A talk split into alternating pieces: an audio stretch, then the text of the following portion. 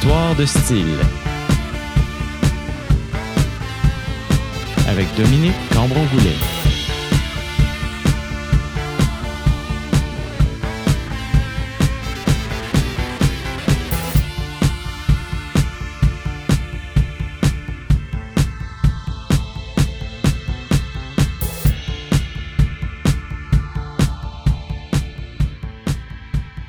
Bonjour chers auditeurs et bienvenue à Histoire de style, euh, l'émission documentaire qui vous présente l'évolution des différents genres musicaux au Québec. Émission un peu différente aujourd'hui alors qu'on va parler d'indie rock. Pourquoi un peu différente C'est que c'est bien difficile de parler d'évolution d'un style musical sur quelques années seulement. Alors on va s'entretenir aujourd'hui avec le chercheur en musique populaire, euh, professeur à l'UCAM et batteur des marmottes aplaties, Martin Lucier le claviériste de Patrick Watson, Carquois et Galaxy, François Lafontaine, ainsi que l'auteur, compositeur, interprète et producteur Navet Confi pour tenter de saisir ce qui animait la scène indie montréalaise au milieu de la décennie 2000 et qui a créé le buzz Montréal ou le Montreal Sound, comme certains l'ont appelé.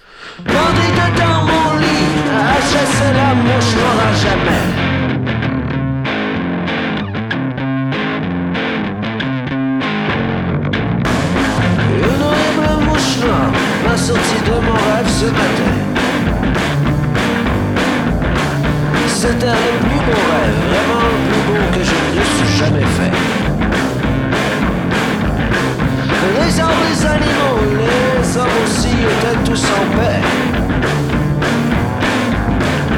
Pendant ce temps-là, là-haut, avec une jolie fille, je baisais. On vient d'entendre Fred Fortin et la chanson Bandé dans mon lit, tirée de son album Le plancher des vaches, paru en 2000. Si aujourd'hui on va parler de cette décennie du nouveau millénaire, côté musique, elle commence plutôt en 1998 selon Martin Lucier. La décennie du début des années 2000 commence pas en 2000, commence en 98 c'est euh, le moment à Montréal où il se passe quelque chose de très, très particulier qui s'appelle le Forum des musiques amplifiées. Ça regroupait quelques dizaines, voire une bonne centaine d'acteurs du milieu musical montréalais qui discutaient de différents enjeux, bon, du financement évidemment, de la formation, de la mise en scène, de la circulation des spectacles et de la circulation de la musique et de la production également euh, indépendante qui se faisait à Montréal principalement, mais aussi à l'extérieur. À la sortie, en fait, du Forum des musiques amplifiées, lors de l'une des dernières éditions du Forum, un communiqué de presse est diffusé dans lequel on parle donc, euh, où on, souligne que la scène émergente se lève, se dresse. C'est une expression euh, de ce, de ce type-là qui est utilisée. Bref, le mot émergent est utilisé pour l'une des premières fois dans le cadre donc, du Forum des musiques amplifiées. À l'origine, c'était vu simplement comme étant un synonyme de musique amplifiée qui répondait en fait à une des critiques qu'il y avait eu au cours du Forum des musiques amplifiées où les gens présents soulignaient le fait que ben euh, c'est pas parce qu'on fait pas de la musique amplifiée, donc utilise des amplificateurs, euh, qu'on se retrouve pas aux prises avec les mêmes problèmes que les, les gens du milieu euh, rap ou les gens du milieu de la musique rock. Donc, par exemple, le folk. Euh, qu'est-ce qu'on fait avec le folk? Euh, il y avait un mouvement trad qui commençait à émerger euh, localement.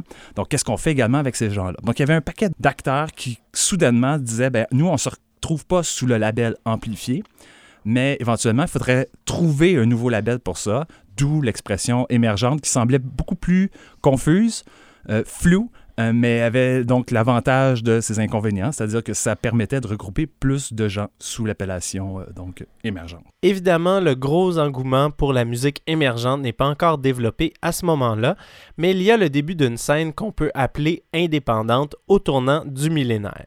Il y avait déjà une grosse scène émergente. En fait, elle était déjà là, mais elle était beaucoup moins visible qu'elle peut l'être, par exemple, aujourd'hui en 2015. Évidemment, on n'avait pas les, les, possibilités que nous offre aujourd'hui le web, par exemple, pour, pour diffuser, pour faire circuler la, musique. Euh, mais euh, les gens du milieu avaient également avaient d'autres euh, d'autres véhicules qui était peut-être moins généraliste, donc qui, qui pouvait rejoindre moins de personnes à la fois, mais qui les rejoignait d'une façon extrêmement personnelle. Donc, par exemple, les fanzines, qui étaient extrêmement populaires à l'époque, euh, qui permettaient de construire des communautés autour des fanzines, et éventuellement, donc, que ces communautés-là euh, partageaient également des communautés de goût, finalement, donc appréciaient également les mêmes artistes.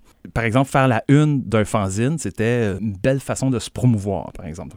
Ce qui a changé avec, euh, disons, euh, le Forum des musiques amplifiées, euh, c'est le moment où on voit donc apparaître une nouvelle forme d'identité, peut-être, une forme d'identité collective qui commence tranquillement à se constituer autour soit du label émergent, soit du label indépendant, soit du label autoproducteur. Bref, on commence tranquillement à se reconnaître des, des, points, en, des points en commun, les différents artistes qui sont aujourd'hui compris comme appartenant plus ou moins au même ensemble. Navet Confi, alias Jean-Philippe Fréchette, qui est arrivé à Montréal depuis la Beauce dans ces années, nous raconte comment les médiums autres qu'Internet servaient à la scène indépendante alors en pleine expansion.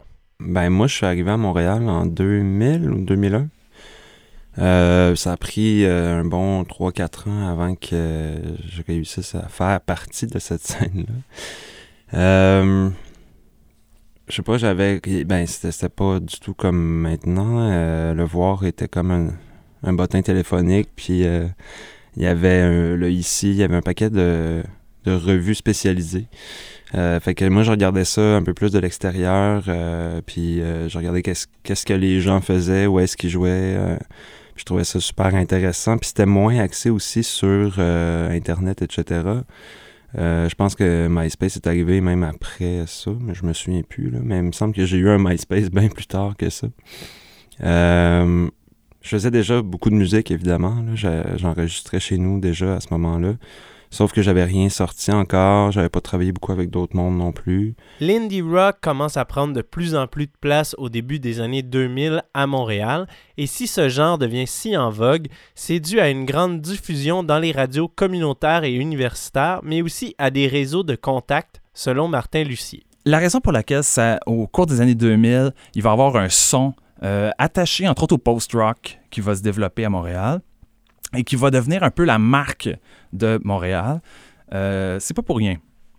Encore une fois, il y a d'un côté les industries qui participent à ça. Donc, euh, il y a des entreprises, des, des producteurs qui vont euh, pas favoriser, mais qui vont euh, mettre de l'avant, disons, des conditions gagnantes à ce que ces productions-là puissent avoir lieu. Il y a également d'autres choses qu'on sous-estime parfois, mais qui sont très importantes, comme par exemple euh, des locaux de pratique. Donc, il y a des locaux de pratique qui sont partagés par des artistes et euh, dans ces locaux de pratique-là vont se, créer des liens d'affinité, des, euh, des relations, des relations d'amitié entre des artistes, entre des musiciens, qui vont avoir des conséquences par la suite par, sur quel type de musique vont être produites par ces musiciens-là, éventuellement par bon, les gens qui, se, qui circulent dans ces locaux de pratique-là. Il y a également, évidemment, le succès d'Arcade Fire et de Godspeed qui ont eu un, retentissement assez impressionnant. En fait, Godspeed, déjà, dès la fin des années 90, avait déjà un retentissement assez impressionnant.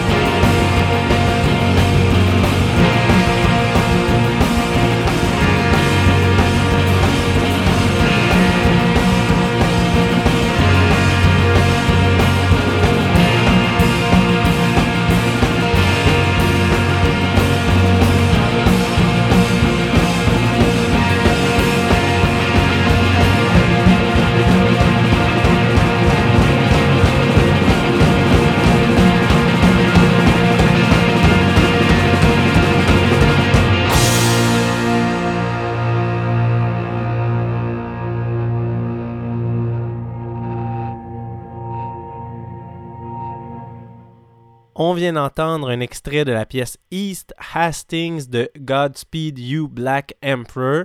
C'est tiré de leur premier album F Sharp A Sharp Infinity, sorti en 1998. Si ce groupe pave la voix côté sonore, c'est aussi l'éthique et l'attitude de Godspeed vis-à-vis des médias qui retient l'attention. Une éthique que plusieurs autres groupes ont appliquée, mais de manière, disons, moins intégrale. Autour de l'éthique du indie rock montréalais, euh, qu'il y a entre autres euh, euh, une certaine façon d'agir avec les médias. Donc, on peut penser, par exemple, à Godspeed dans ce cas-là, même s'ils sont relativement, comment dire, marginaux par rapport au indie rock en termes en termes sonores.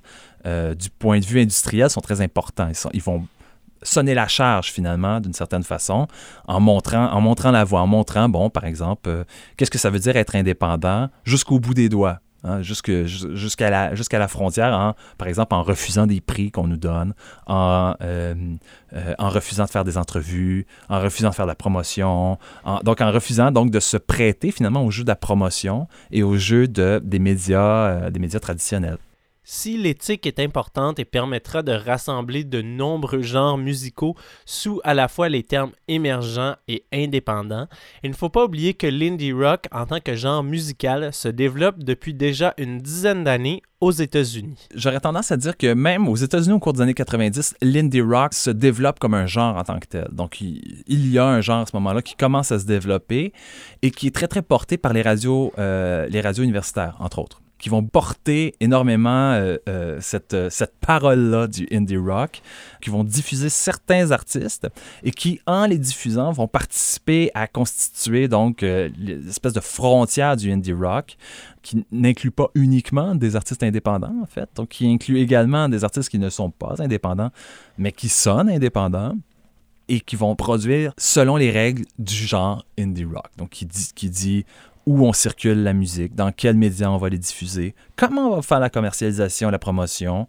euh, comment on va également jouer en tant que tel. Donc, euh, par exemple, moi je suis batteur, donc ils vont jouer de la batterie d'une façon plus qu'une autre. On parle à un musicien jazz, il ne jouera pas de la batterie de la même façon qu'un batteur dans un groupe de indie rock. Mais par la suite, ce qui est devenu l'indie rock à Montréal en tant que tel, c'est tout à fait intéressant parce que c'est à la fois lié à un son en tant que tel, donc le fameux son de Montréal, euh, mais c'est aussi lié à, euh, à, des producteurs en tant que tel, donc à une certaine façon, à, une éthique de production particulière qui va faire en sorte qu'on va faire du indie rock. Si une scène est bien présente au début de la décennie 2000, le tsunami indie rock envahit le Québec plutôt vers 2004-2005, explique Navet Confi. Il y a eu une espèce d'explosion euh, qui n'était pas euh, justement début 2000, je trouve. C'était comme un peu plus... Euh, peut-être 2004-2005, où est-ce que là, euh, le terme musique émergente que je déteste est apparu.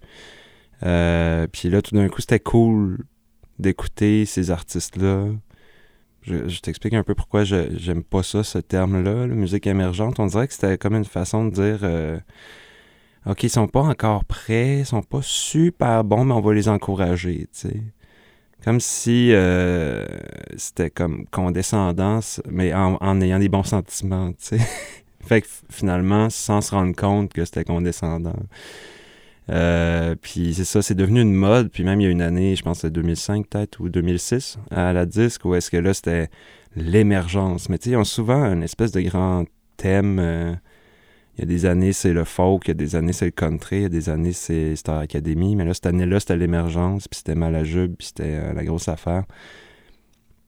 Puis c'est passé très vite, je trouve, cette mode-là. Tu sais, maintenant, c'est retourné dans l'ombre. Le terme existe encore, puis est toujours aussi dégueulasse, mais euh, c'est moins dans les médias de masse, puis c'est moins... Euh, tu sais, je veux dire, euh, Malajube était allé à l'émission de Véronique Cloutier ou des affaires de même. Tu sais, ça, c'était quand même des clashs intéressants de voir comment la culture plus marginale allait vers le mainstream sans se dénaturer non plus. Fait que là, il y avait une ouverture, mais je pense que c'est redevenu bien, bien euh, propre euh, maintenant. Parmi les groupes qui ont fait partie de cette explosion, on retrouve notamment Carquois, qui a lancé son premier album, Le Pensionnat des Établis, en 2003. François Lafontaine, claviériste du groupe, croit qu'il s'agit d'une nouvelle génération de musiciens qui s'identifient à la formule groupe qu'on retrouvait au Québec dans les années 70. Les années 90, il n'y avait pas grand-chose auquel on pouvait s'associer, honnêtement. C'est sûr qu'on a tous écouté du Harmonium, puis du Octobre, puis toutes les bandes des années 70. Il y avait un paquet de groupes progressifs qui plus underground, un peu méconnus, qui s'appelaient comme Pollen, euh, Morse Code, euh, Manège, ces trucs-là. Mais les années 90 au Québec, au niveau de la musique, c'était très axé sur euh, les chansonniers. Puis, à part les colocs, moi, il n'y avait pas grand-chose auquel je pouvais. bon, il y avait un peu Zébulon quand même, mais tu sais, c'était c'était pas des trucs auxquels moi je m'associais bien gros quand j'étais quand j'étais plus jeune, tu sais, fait que fait qu'on écoutait beaucoup de musique euh, anglophone finalement, Moi je pense que Carquois puis bien d'autres musiciens, c'est une nouvelle génération de musiciens qui sont arrivés comme sur la scène musicale à Montréal. Puis euh, je pense qu'on était tous inspirés par les groupes de musique pas mal. Fait que la façon de faire les disques puis la façon de travailler, je pense que je sais pas si on était précurseur, mais ça a beaucoup changé la, façon de faire des disques qui se faisait peut-être auparavant, qui était plus la musique écrite, plus arrangée, c'était des grosses productions. Ça coûtait beaucoup, beaucoup plus cher faire des disques à l'époque que quand nous autres, on a commencé finalement. Et dans le temps, tu avais des prods à 100 000, 100 quelques mille. Fait que forcément, ça va influencer le son, puis ça va influencer les façons de travailler. Puis même, même aujourd'hui, quand on travaille avec d'autres artistes, en studio, quand on est avec, les musiciens, on travaille de façon comme si on était comme un groupe qui s'est formé pour euh, le temps du disque. Puis euh, il y a beaucoup de d'inspiration qui vient de, tous et chacun. Tout le monde a son, son, grain de sel à mettre, puis euh, proposer des trucs. Fait que ça change forcément le son. Puis la dynamique puis l'énergie des albums, je pense. Je pense que c'est un peu ça qui est arrivé. Puis ben, nous autres, c'est ça. On est arrivé à cette époque-là, puis on a commencé, euh, on a commencé euh, exactement là, comme bien, bien, bien d'autres groupes. Même s'il s'agit d'une même génération, il y a quand même toutes sortes de styles de musique qui sont présents à Montréal dans cette période. On ne peut pas parler d'un son si défini. Navet Confi y voit par contre deux grandes familles. En fait, il y avait toutes sortes de choses euh, à ce moment-là. Il y avait autant le, garage euh, des breastfeeders, euh, il y avait du gros punk, autant qu'il y avait de la musique plus planante, émulation de Radiohead, des Carquois et compagnie. puis je pense qu'en fait, Malajube a été un espèce de catalyseur dans cette période-là qui a comme pris les influences un petit peu partout là-dedans puis qui a fait quelque chose de vraiment super original.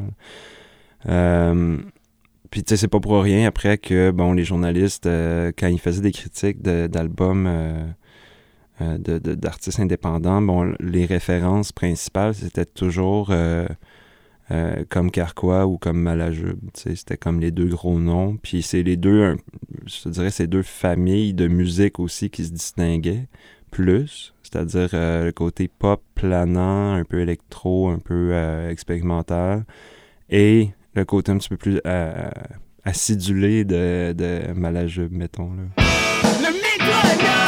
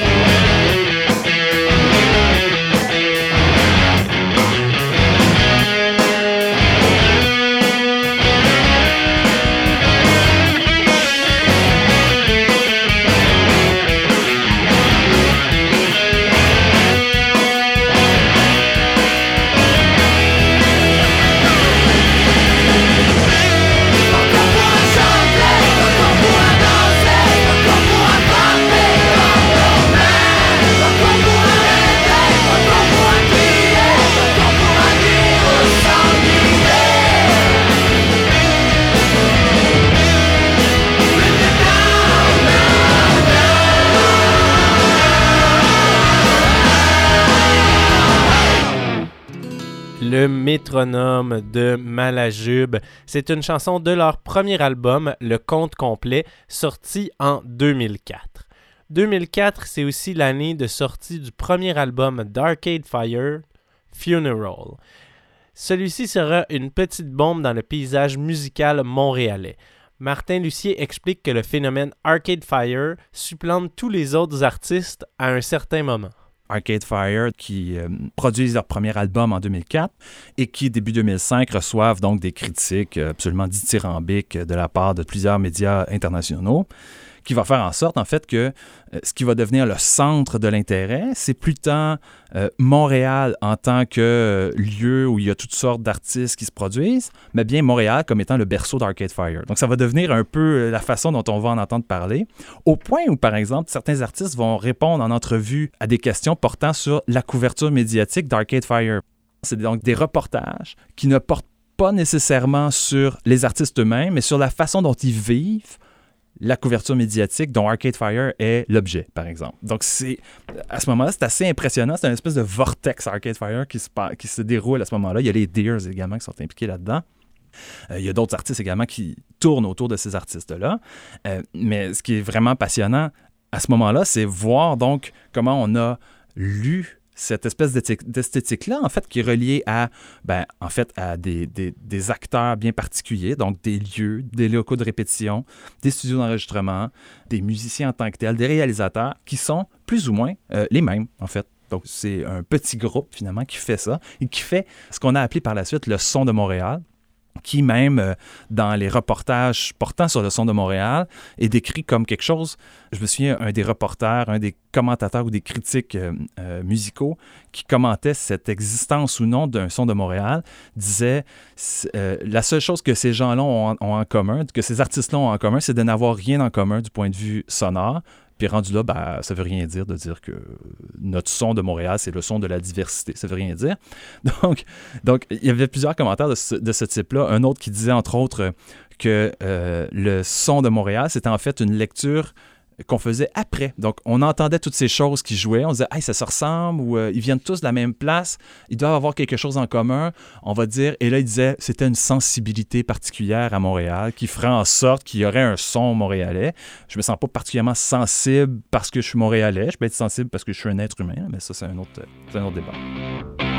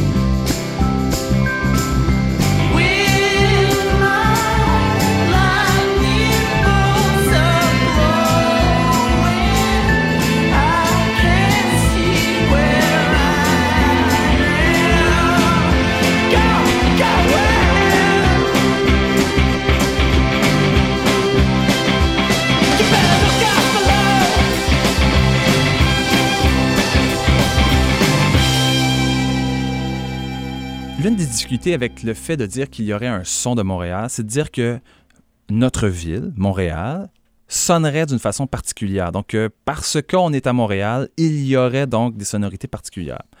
Euh, or, par exemple, si on prend l'exemple d'Arcade Fire, tout banalement, là, ben, ils n'habitaient pas à Montréal. Ils habitaient quelque part en Estrie. Donc, techniquement, ils ne sont pas de Montréal, euh, tout simplement. Ça, c'est- absolument idiot comme argument, mais euh, c'est simplement une des façons de voir que ben, le son de Montréal, c'est une, une espèce de représentation qu'on s'est fait d'un rapport entre un son qu'on perçoit ou un genre particulier et son importance, on pourrait dire même presque son importance, euh, euh, sa visibilité à Montréal en tant que tel. Donc, par exemple, de ce point de vue-là, l'indie rock, par exemple, a eu une visibilité particulièrement impressionnante au cours des années 2000 à Montréal. Maintenant, est-ce que c'est le son de Montréal? Ben, si c'est comme ça qu'on définit ce qu'est un son d'une ville, d'accord, c'est le son de Montréal. On a entendu Wake Up d'Arcade Fire de cet album, donc Funeral, sorti en 2004. Sans parler de son de Montréal, François Lafontaine explique qu'il y a tout de même une prise de conscience de Montréal en tant que ville chez plusieurs artistes de l'époque qui fera que les scènes anglophones et francophones auront un peu plus de contact qu'auparavant. Je pense que c'est juste une époque, il y a eu comme un, éveil, euh, une prise de conscience de ce que l'endroit où on vit réellement. La plupart des, de la scène musicale se passe à Montréal, on va se dire au Québec, là, fait que euh, il y a comme une prise de conscience puis d'acceptation de voici le visage de Montréal, voici ce que c'est. C'est une ville multiethnique avec, on parle l'anglais, on parle le français. Puis il y a eu comme une espèce d'échange aussi entre ce qui se passe euh, de l'autre côté de la Maine, des deux côtés de la Maine, si tu veux, fait que de, Saint-Laurent.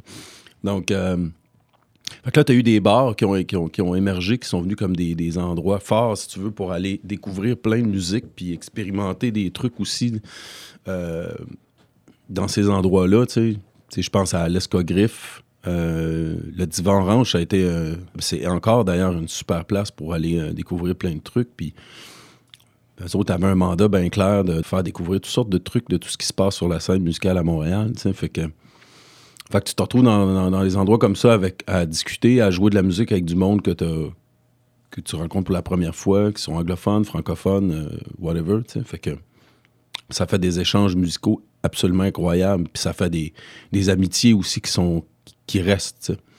Ben, notamment, moi, je pense que c'est là que j'ai rencontré. euh, à l'époque, j'ai rencontré Robbie Custer, qui est le batteur de, de- de Patrick Watson. Puis là, ça m'a amené à connaître tous les autres gars aussi. Puis, puis après ça, connaître euh, les Bar Brothers, et toute, cette gang-là. Tu sais, c'est que. Par un jour clair, bleu clair, trop éblouissant. Le président par terre baigne dans son sang. De qui, de quoi, le pourquoi se répand. Et c'est là que ça fuck, faut que je parte au plus vite. Que je quitte la clique, on va vouloir ma peau. Pousse la ta peau et va-t'en jusqu'au Nouveau-Mexique. Pris par la panique, prête à fondre. La panique prête à fondre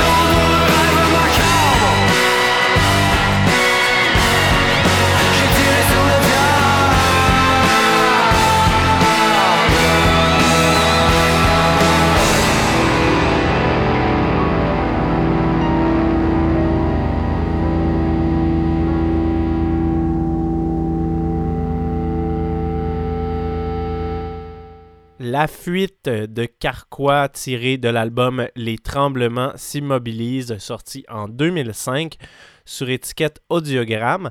D'ailleurs, selon François Lafontaine, le fait d'être épaulé ou non par une maison de disques, petite ou grande, est vraiment peu important, même si on fait de l'indie rock. Audiogramme, c'est une étiquette qui est startée au même titre que bien des étiquettes indépendantes, qui est, je veux dire, qui est... Audiogramme n'était pas affilié à Sony ou à Universal ou à Polydor ou whatever. Quand ils ont commencé au début des années 80, ils étaient exactement comme plein d'autres petites étiquettes qu'on voit aujourd'hui, comme, ça, comme Grosse Boîte ou comme euh, Simon Records. C'est la même affaire. C'est juste qu'à un moment donné, ils ont eu beaucoup d'artistes, puis la, maison a grandi, puis il faut que ça grandisse à un moment donné, tu ça peut pas juste rester genre indépendant, moi, c'est pas parce que c'est indépendant que c'est mieux ou, moins bon, tu sais. Je me souviens, on avait souvent cette discussion-là à l'époque, moi je me disais, on s'en calisse, ce qui compte, c'est la musique, tu Si t'écoutes la musique, peu importe l'étiquette que c'est, euh, ce qui compte, c'est le résultat final, tu Quand tu prends la pochette, puis tu mets le disque, puis t'écoutes c'est quoi le résultat? Est-ce que ça te plaît ou non? Je c'est sûr qu'il y a des maisons de disques qui ont vraiment influencé les artistes puis qui ont essayé de les amadouer du mieux qu'ils pouvaient, puis tout ça, puis peut-être les enligner artistiquement euh, dans une direction, puis la façon de promouvoir la musique aussi, c'est surtout ça, Mais ce qui compte, c'est l'honnêteté de la musique. Vous écoutez Histoire de style sur les ondes de CISM 89.3 FM La Marge. Pour Navet Confi, il y a plusieurs sons de Montréal qu'il compare à différentes familles. Il avoue ne pas s'identifier au mouvement des Arcade Fire, The Deers, Wolf Parade, Plants and Animals et autres. Il y a un côté, euh, si c'est ça le son Montréal, moi j'en fais pas partie du tout parce que c'est quelque chose de bien épique. Euh, très emo, je trouve, euh, de ce que j'ai entendu, évidemment, mais tu sais, comme c'est chanté, chanté, là, c'est pas... Bon, les Deers aussi, mettons, tu sais, c'est à pleine voix, puis ça vit des émotions, là, puis tout.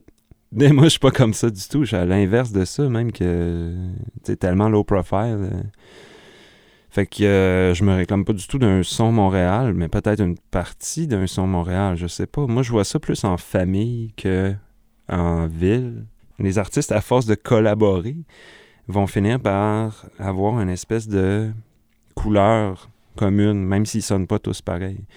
Puis, bon, moi, ça a commencé, mettons, cette collaboration-là, plus au point de vue de, la production avec la confiserie, euh, que j'essayais d'avoir cette couleur-là dans ma direction artistique.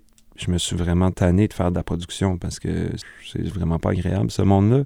Donc, je suis retourné l'autre bord de la vitre dans le studio, puis juste comme travailler du, côté artistique en réalisation. Mais encore là, c'est des rencontres continuellement. Euh, je veux dire, même si les albums sont opposés en style de musique, ça passe un peu à travers les mêmes oreilles. Puis ça fait en sorte qu'on développe un langage, qu'on développe euh, des, façons de travailler ensemble aussi. Puis ça donne cette couleur-là. Tu sais, t'as, euh, t'as une couple de familles comme ça. Moi, je, à, Montréal, mettons. Fait que moi, je peux pas parler d'un son montréalais parce que le son montréalais, c'est autant euh, maintenant, mettons, les Sœurs Boulées que Duchess 16, tu sais, tant qu'à ça. Fait que ça, ça marche pas, là, ensemble. c'est deux familles complètement différentes. Il me dit même avoir été associé à un mouvement puisqu'il fréquentait les mêmes lieux que certaines personnes, en plus d'être arrivé en même temps que le reste de la scène indie. J'ai été associé un peu, euh, je pense, par la bande, vu que mes trucs sont sortis à peu près en même temps, à cette scène-là, mais moi, mes influences se trouvent pas nécessairement aux mêmes places que leurs influences à ces autres artistes-là. Puis j'étais beaucoup plus dans une esthétique low-fi aussi que qu'eux autres, en fait. J'étais plus dans l'enregistrement maison, euh, dans, dans, le côté bien... Euh, j'ai juste un micro, puis je vais tout faire avec, tu sais. Puis c'est un micro cheap. Puis c'est pas grave, tu sais, je vais, utiliser plus ma créativité pour le mix après, même si euh, le côté technique est un petit peu cheap. ben, c'est plus, dans le fond, faut que tu sois plus débrouillard, justement, quand t'as rien qu'un micro, là, tu sais. Fait que euh, c'est plus vers ça, je pense, que ça m'a porté à aller. En même temps, tu sais, je veux dire, c'est des, des artistes avec qui j'ai même fait des shows, etc. Tu sais, je veux dire, je me suis retrouvé dans cette scène-là, mais j'ai toujours été un peu euh, plus en arrière, tu sais. J'ai, j'ai jamais eu de tune à radio commerciale ou des trucs comme ça, comme eux, tu sais. Moi, je suis toujours resté un petit peu en retrait, finalement, dans cette scène-là. Quelqu'un pourrait tomber dans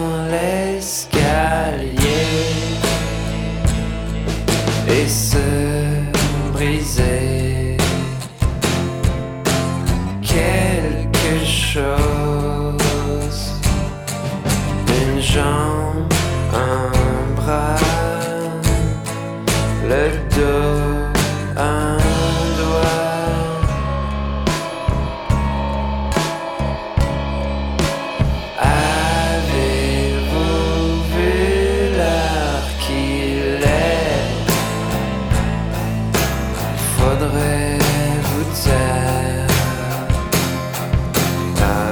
Arrêtez de dire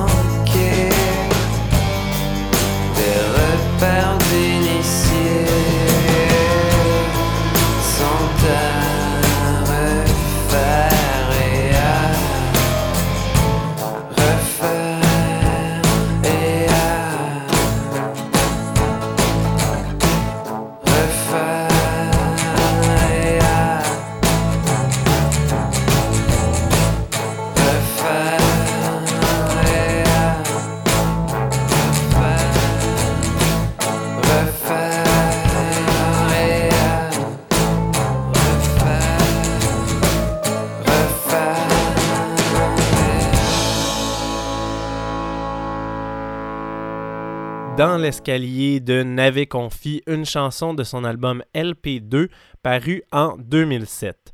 Si la scène est morcelée, il n'en demeure pas moins que l'indie rock domine complètement cette mouvance, surtout à cause de l'intérêt que lui ont porté les médias. que l'indie rock arrive euh, euh, soudainement en haut des charts, c'est pas magique. Ça arrive pas tout seul.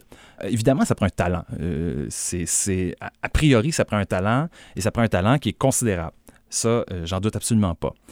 Euh, mais ce talent-là, il n'est pas l'unique, l'unique fait des artistes eux-mêmes. Il est également le talent d'un paquet d'autres acteurs qui participent à ça. Donc, par exemple, euh, ben justement, les acteurs qui participent à la mise, à la promotion, euh, les acteurs qui participent à, euh, à la circulation elle-même des artistes, mais aussi quelque chose qu'on oublie parfois, c'est qu'à partir à peu près du milieu des années 2000, les jeunes qui étaient à l'époque les jeunes du Forum des musiques amplifiées sont maintenant ceux qui sont à la tête des, par exemple, sont les chefs recherchistes dans des émissions de télé, des émissions de radio, sont maintenant placés dans les médias généralistes, sont un peu partout. Et à partir de ce moment-là, peuvent se mettre à parler de ces gens-là. Navet Confi aussi croit que le travail des médias a eu beaucoup d'impact, puisqu'il pense qu'un genre de musique similaire, plus artistique ou art rock, existait avant, mais ne bénéficiait pas d'une couverture médiatique suffisante pour éclore. J'ai l'impression qu'il y en a toujours eu du, du rock plus euh, art,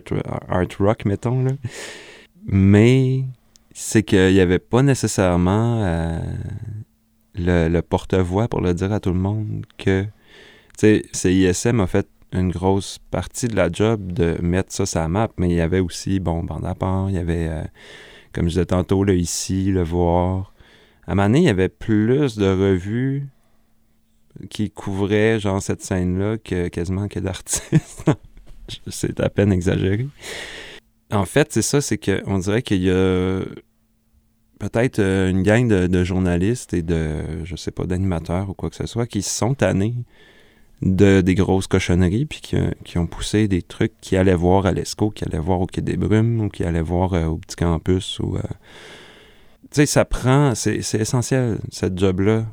Même si euh, qu'on aime ça ou non, la critique, au moins, ça a ce, cette portée-là de faire découvrir d'autres choses aux gens. Puis pour moi, c'est essentiel. Si c'est le travail des médias qui a permis à la scène indie rock montréalaise de connaître un si grand succès, c'est peut-être leur perte d'intérêt pour ce même genre qui a fait éclater la bulle montréalaise, même si les causes exactes sont difficiles à identifier.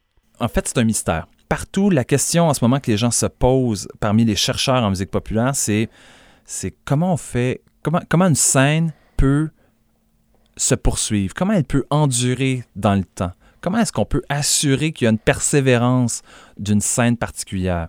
Euh, donc, par exemple, la scène montréalaise, comment est-ce qu'on peut assurer qu'il va y avoir un suivi, que la vague va se poursuivre? Été un enjeu au point où, par exemple, en 2009, euh, il va commencer à y avoir des rencontres entre différents acteurs du milieu musical montréalais pour essayer de, réfléchir à ben, comment est-ce qu'on peut assurer maintenant que, que ça ne s'éteigne pas? Que ça ne s'éteigne pas tout seul, cette, euh, cette belle vague-là, cette belle scène-là qui, qui, avait émergé à ce moment-là. Euh, mais si on peut, disons, pointer du doigt un des facteurs qui fait en sorte que vers 2008, on pourrait dire 2007 même, ça commence à diminuer un peu, c'est en fait euh, les difficultés vécues par une association qui s'appelle la SOPREF, un organisme qui s'appelle la SOPREF, qui, qui, est en fait la Société pour la promotion de la relève musicale de l'espace francophone. La SOPREF, donc, est un petit rejeton, on pourrait dire, du Forum des musiques amplifiées. En fait, c'est créé dans le, dans le Forum des musiques amplifiées. C'est une des recommandations du Forum. Donc, c'est la SOPREF qui a tenu le fort au cours des années 2000. Bon, la SOPREF n'avait pas grand-chose à faire avec Arcade Fire en tant que tel. Je crois pas qu'il y ait eu des liens entre les deux. Mais plusieurs autres artistes euh, ont profité soit euh, des services de la SOPREF ou soit carrément euh, ont profité du fait que la SOPREF faisait un travail institutionnel en arrière, donc un travail politique, un travail de représentant, par exemple, dans les médias, qui donnait finalement une voix à la musique émergente. Donc, par exemple, pendant longtemps, ça a été Jean-Robert Bisaillon qui a, été cette voix-là. Euh, par la suite, ça a été Daniela Ferrière. Par la suite, donc, il y en a eu d'autres qui ont pris la relève, donc Cynthia Bellemare, etc., etc., qui ont pris la relève et qui ont servi finalement de porte-parole à cette scène émergente-là. Euh, malheureusement, donc, la SOPREF vers 2007-2008, commence à avoir des, difficultés et en 2009 ferme ses portes. Euh, année donc où il va y avoir d'autres consultations qui vont se faire pour essayer de faire le suivi finalement de, de la SOPREF. Autant pour Navet Confi que François Lafontaine, une perte de curiosité du public se fait également sentir aujourd'hui due à l'offre surdimensionnée que propose Internet et ses nouvelles plateformes de diffusion. Galaxy euh, passait à énergie avant. Euh, les autres albums. Mais là, le dernier album, ça n'a pas passé au conseil. Là, il y a une fermeture, en même temps. Plus que on, gave le monde de voix, puis de... Moins ils vont être curieux, Ce qui manque là, c'est une curiosité générale, parce qu'il y a tellement d'affaires à écouter. Il n'y a pas de monde pour l'écouter parce que tout le monde est arrivé en avant de tel ou tel qui font un duo sur une maudite vieille tonne plate que tout le monde a déjà entendu, fait qu'ils sont en terrain connu, mais ils ont fait une version un petit peu différente, actualisée. Je trouve ça très pervers, puis très malsain, puis euh, je suis tanné de voir ça. Mais c'est ça, je, souhaite euh, qu'il y ait plus de curiosité euh, chez les gens. C'est déjà tout pour cet épisode d'Histoire de style. C'était Dominique Cambron-Goulet au micro. Je tiens à remercier François Lafontaine, Jean-Philippe Fréchette alias Navet Confi et Martin Lucier d'avoir participé à cette émission. N'oubliez pas de suivre Histoire de style sur Facebook, facebook.com baroblique Histoire de style, style avec un S. J'espère vous retrouver au rendez-vous pour un prochain épisode et on se laisse avec Galaxy et piste 1 de l'album Tigre et Diesel paru en 2011.